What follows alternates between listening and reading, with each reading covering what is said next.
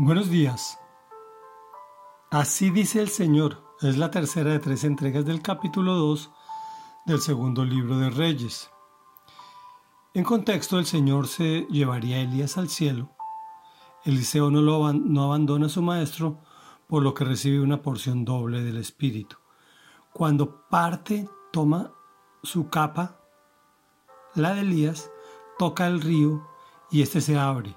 En ese acto, los profetas de Jericó reconocen que el espíritu de Elías se ha posado sobre Eliseo. Veamos. Luego los habitantes de la ciudad le dijeron a Eliseo, Señor, como usted puede ver, nuestra ciudad está bien ubicada, pero el agua es mala y por eso la tierra ha quedado estéril. Tráigame una vasija nueva y échenle sal, les ordenó Eliseo. Cuando se la entregaron, Eliseo fue al manantial y arrojando allí la sal exclamó, Así dice el Señor, yo purifico esta agua para que nunca más cause muerte ni esterilidad. A partir de ese momento y hasta el día de hoy, el agua quedó purificada según la palabra de Eliseo. De Jericó, Eliseo se dirigió a Betel. Iba subiendo por el camino cuando unos muchachos salieron de la ciudad y empezaron a burlarse de él. Anda, viejo calvo, le gritaban. Anda, viejo calvo.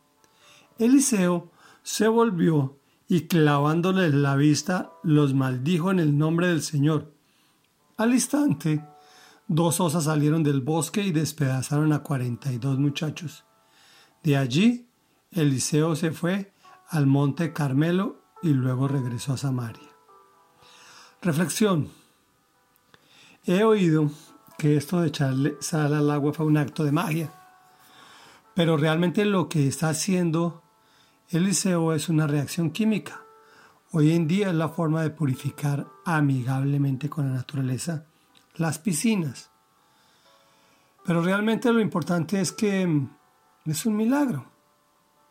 Y lo importante de ese milagro es que Eliseo no se atribuye el milagro, sino que honra al Señor. Así dice el Señor.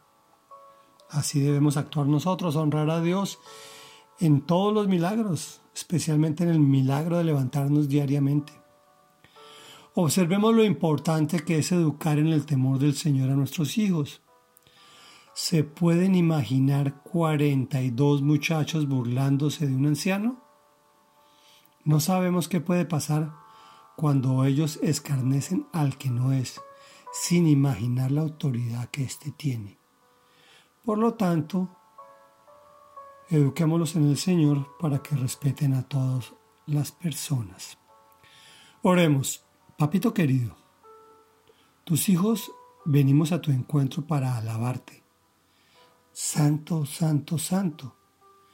Eres tú, Señor Todopoderoso, que creaste los cielos y la tierra, lo que se ve y lo que no se ve Hemos visto tantos milagros que te honran, mi Señor.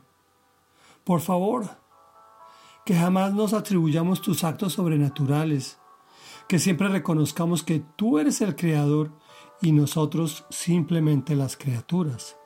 Amado Señor, danos sabiduría para educar en tu temor, mi Señor y mi Dios, a nuestros hijos, y así sabremos que les irá bien en todo lo que emprendan. Te lo pedimos en el nombre de Jesús. Amén y amén.